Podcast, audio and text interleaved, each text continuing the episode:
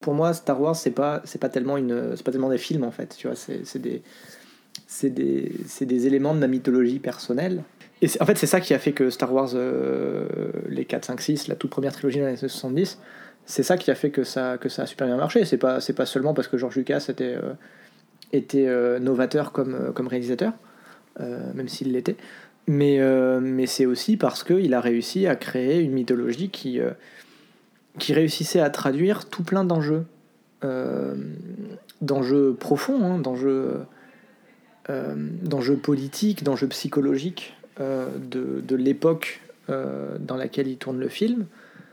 Et, et plein de gens se sont reconnus, plein de gens se sont dit, mais en fait, moi, mes aventures, j'ai envie que ce soit ça, j'ai envie que ce soit les aventures de Luke Skywalker, j'ai envie de... les enjeux qu'il a posés dans les, dans les 4, 5, 6, euh, le- l'affrontement avec la figure paternelle de Dark Vador, euh, euh, l'émancipation, le passage à l'âge adulte, euh, les rebelles face à une face à euh, face à un empire dictatorial, etc. Enfin, euh, si ça a aussi bien marché, c'est parce que les gens se sont reconnus dans les dans les dans les ambitions, dans les dans les enjeux de Luke Skywalker. Et c'est cool. En fait, je suis en train de me demander si c'est pas cool aussi d'inviter Laïla dans le podcast. Ouais, Je vais aller, je vais aller lui dire. allez. Laïla C'est juste que je me suis dit. fallait de l'alcool pour faire ça, donc ça Pas du moi, tout. j'ai de l'alcool. Donc, Moi, le, le point de vue de la mythologie, c'est pas mon truc. Je peux dire moi ce que ça me fait en tant que spectatrice. qu'est-ce que ça te fait qui n'a pas euh, qui n'a pas accroché à Star Wars avant. Ouais. Euh, mais ça- Du coup, je peux peut-être du coup je- je peux te laisser parler de la mythologie, donc ça. ça- au lieu d'avoir l'affrontement de Luke Skywalker et de son père, au lieu d'être un affrontement générationnel, c'est un affrontement au sein de la même génération entre Rey, qui est une meuf qui est en train de s'émanciper des devoirs qu'elle pense avoir envers sa famille, euh, aidée par Finn, qui est euh, un, ancien esclave euh, stormtrooper pourchassé par ses, par ses maîtres, qui va affronter Kylo Ren. Kylo Ren, qui est un mec de sa génération et qui est le rejeton des héros des années 70 les héros, des, les années 70, les Luke Skywalker, les Han Solo, les, les Leia, tout ça, ont sauvé la galaxie, mais ont engendré un sombre connard. Euh, ont engendré un sombre connard et quand c'est arrivé, ils se sont, euh, ils ont mal réagi quoi. Han Solo a fait comme si de rien n'était, Luke Skywalker s'est mortifié et il s'est enfui euh, de honte, et Leia c'est la seule qui a à peu près bien réagi en se disant je vais l'affronter, mais toute seule et, et dans l'espoir secret d'un jour en refaire un gentil, tu vois. C'est les 68 arts et la vieille génération de féministes, quoi. Ouais. mais pour moi, c'est vraiment ça. Bah, comme, comme moi, je vois ça comme une histoire de la culture geek. Je vois ça comme étant la culture geek qui a engendré le Gamergate, tu vois. Genre. Non, mais c'est vrai. Genre, qu'est-ce que c'est que tous ces geeks, tu vois, qui euh, tout d'un coup utilisent Matrix pour justifier leur misogynie et leur antiféminisme Tu vois, tu fais, mais what? Qu'est-ce qui se passe quand la culture que tu aimes, quand la culture que tu as créée, quand la culture que engendre ça Tu vrilles, quoi. Et, euh, et Rey, le perso principal de Star Wars 7, c'est les meufs de Tumblr qui, euh, qui débarquent et qui disent aux héros des 70 Bon, euh, et leur foutent le nez dans le caca, tu vois. Genre, vous avez créé ça à un moment donné, affrontez-le, quoi. Enfin, faites quelque chose. Moi, c'est vraiment pour ça en fait que je kiffe Star Wars 7 et 8 et, euh, et que ça me fait. J'ai ressenti une jubilation en fait. J'ai regardé le 7 comme ça en m'attendant à rien parce que j'avais aucune attente vis-à-vis de Star Wars et ça m'a apporté du plaisir. Et je me suis dit, putain, ça s'inscrit vraiment dans notre époque et avec des codes progressistes. Et ça, je m'y attendais pas du tout quand j'ai vu le 7. Mm. Et là, devant le 8, il y a plein de moments où je jubilais.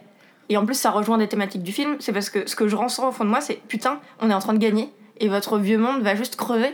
Et, et tant pis pour vous, quoi. Et, et je suis heureuse de ça. Et, et du coup, ça, ça m'électrise, quoi. Qu'est-ce qui t'a fait jubiler dans Star Wars 8 Ben, euh, déjà en termes de représentativité, de voir tous ces personnages féminins et les places qu'ils ont, mais pas seulement les places de pouvoir, mais juste dans le décor. Tu regardes, en fait, il y a plein de meufs partout, dans la résistance, en arrière-plan, euh, il y, a- il y a des meufs partout. Alors que dans les Star Wars 4, 5, 6, tu comptes Leia, et je crois qu'il y a une autre meuf dans la résistance, mais même dans les- le décor, il n'y a pas de meuf. Alors que là, il y en a plein partout. Et déjà, rien que ça, ça envoie quelque chose de complètement différent euh, comme atmosphère, quoi. Et, Et, si euh, Disney accepte de casser ces codes pour mettre des nouveaux codes progressistes, c'est quand même pas rien. Enfin, c'est. Bah si Rome, parce que Rome, parce que Disney c'est Rome. Ça c'est ma mythologie à moi. L'Empire romain. L'Empire romain. L'Empire romain. L'Empire romain. Si Disney, donc l'Empire romain, est en train d'accepter nos nouveaux dieux, on a gagné. Ben, c'est ça. Parce qu'on sait bien que la représentativité dans la fiction euh, des- d'une certaine idéologie, euh, c'est pas juste la représentativité, la représentativité dans la fiction, ça veut dire plein d'autres choses en termes d'impact. Mm. Et là, euh, Star Wars 8 qui tombe en même temps que euh, les, les questions de le hashtag MeToo, etc. Enfin, cette fin d'année, pour moi, elle, a, elle converge, quoi. Elle Mm. converge vers le fait que il y a certaines de nos valeurs qui sont en train de gagner. Moi, ce qui que m'a ce qui m'a fait jubiler de ouf dans Star Wars 8, c'est la place des hommes. Oui, mais oui, c'est ça. Luc, enfin, moi, le personnage de Luc m'a fait extrêmement jubiler, effectivement, parce que Oh. ce pathétisme-là, il est tellement bon, quoi. Quand Trey arrive pour lui demander euh, de transmettre ce qu'il sait, et, euh, et qui euh, refuse toutes les 5 minutes, que euh, dès qu'il lâche le moindre bout d'information, c'est pour se barrer en faisant ses drama queen juste après, quoi. Je trouve ça vraiment insupportable en tant que spectatrice, tu vois. Ça t'énerve contre le personnage de Luc, quoi. Et du coup, le fait qu'ensuite on te le montre comme un personnage pathétique qui, qui a échoué et qui se complaît dans son échec et dans la non-puissance, et, qui s'isole comme ça, euh, et ben, voir en fait sa, chute, tu vois, et, là où il en est, euh, comme moi je pense je m'identifierais dans l'énervement qu'elle ressent en essayant d'obtenir des, des choses euh, de l'ordre de la transmission de lui, ça fait du bien de voir là où il en est et qu'on nous dise ce personnage est nul. Et en plus, moi, pour revenir à l'histoire des 68 arts, cette histoire de la non-transmission, c'est vraiment un truc que je ressens où j'ai l'impression que nous, générationnellement, il y a vraiment ce truc de on nous laisse pas la place, on a peur de qui on est et de ce qu'on pourrait changer au monde, et euh, tous les gens qui sont plus vieux que nous gardent les, les- places de pouvoir, en fait, et les places où on peut être puissant, et ils veulent pas qu'on y arrive. Et du coup, pour moi, Luc représente ça, quoi, aussi. J'aime bien cette idée que Luke Skywalker, qui est vraiment une, une putain de légende, tu vois, qui est, qui est le personnage avec lequel on s'identifiait tous euh, euh, pour les gens qui, qui ont kiffé la première trilogie. J'aime bien qu'on nous, qu'on nous dise, mais en fait, il a des failles, en fait. Et là, vous, vous- là, vous le voyez, là, il est misérable, quoi. Et je trouve ça tellement humain et tellement bien. Alors oui, ça nous enlève, voilà, ça nous, ça nous prive de notre plaisir de voir ce personnage-là être un héros fantastique, mais mais en fait, c'est plus humain, quoi. Et c'est bien. Enfin, moi, je suis, je suis heureux de ça, quoi. Et ça m'a fait penser, il y a, y a quelqu'un en France qui avait fait un truc comme ça, avec un héros auquel on s'identifie, qui est vraiment très cool, etc. Et qui fait une grosse dépression. C'est euh, Alexandre Astier qui avait fait ça dans Camelot. Et, euh, et je trouve ça bien de nous dire, voilà, là, vous avez un héros. Et il fait une dépression. C'est c'est le moi c'est Kylo Ren qui est mon, Mais mon Kylo Ren, chouchou. Kylo Ren est un perso tellement bien écrit. C'est merveilleux, mais Mais il est- vraiment. Il est, pas bien dans sa vie. Hein. Il est... il est incroyable ce personnage. Le personnage de Poe est traité. En fait, moi j'ai une conversation. Ah bah, je vais l'appeler. Je reviens. Tu vas appeler Vincent Lucie. Lucie Lucie, tu peux venir dans le podcast s'il te plaît J'ai pas aimé Star Wars 8 parce que j'avais pas de personnage euh, dont je pouvais être amoureuse, parce que le personnage dont je pourrais être amoureuse dans Star Wars 8 ce serait éventuellement Poe. Oh, bien sûr. Sauf que là, il est traité comme un personnage nul, qui fait des choix débiles, qui tue tout le monde, et du coup, bah t'as pas envie d'être amoureux, lui, c'est pas possible. Donc, Et voilà. c'est génial Oui, c'est trop bien. C'est absolument génial qu'un personnage aussi toxique masculinement que Poe soit traité comme quelqu'un de toxique. Et je trouve que c'est d'une. C'est absolument révolutionnaire en fait. Oui. De, de faire ça. Euh, Mais tout vraiment. le traitement de tous les personnages masculins, d'ailleurs. euh, Par contre, pour moi, il y a un véritable enjeu et c'est qu'il y a une tendresse pour absolument tous les personnages et même les plus horribles. Même le mec du premier ordre qui est mon préf. Mais vraiment. Le petit roux. Mais, ah là, mais lui, mais lui, oh là là. Mais donc, le moment où il a ce petit sursaut de je vais buter Kylo Ren, mais quel bonheur Génial. Mais quel bonheur Et euh, le l'arc euh, Finn avec la meuf qui tombe amoureuse de lui, la, la- Rose. la- Rose. Euh, Finn Rose, cet arc est, est génial. Où elle le, euh, je spoil, hein, mais euh, où elle le sauve en disant euh, c'est c'est en c'est en se battant pour ce qu'on aime qu'on qu'on gagnera et pas en se battant Ça contre ce m'a qu'on déteste. tellement saoulé cette scène. Moi, j'avais envie qu'il crève, et je trouvais que c'était beau pour ce personnage de mourir comme ça. On nous a appris à kiffer des tropes scénaristiques qui sont objectivement euh, néfastes. Et c'est très bien qu'on nous les casse en fait. C'est très bien qu'on nous dise mais en fait c'est pas obligé d'être comme ça. Enfin t'es pas obligé de te sacrifier pour les pour le non en fait euh, par détestation ça n'a aucun sens. Et c'est c'est c'est ça en fait c'est bien. Je, je suis il y a des sacrifices dans ce film. Mm. Il y a un sacrifice. Il y a il y a, y a Holdo qui se sacrifie. Elle le fait quand euh, ce qui reste des, des rebelles est en danger. Oui, c'est ça. Mais sinon, elle va pas dans le, Non. dans le conflit pour le conflit. en fait. Non, non, non, pas du tout. Il y a un truc qui s'est passé après le 7, c'est que beaucoup de gens ont été très très très frustrés par Kylo Ren. Parce que ça fait partie du plaisir de ce genre de film que d'admirer le méchant. parce que c'est une figure, c'est une figure parentale, c'est le, c'est le père, tu vois, c'est la figure de père que tu affrontes, mais tu dois toujours avoir du respect pour ton père. Tu l'affrontes, mais tu as du respect pour lui, tu vois.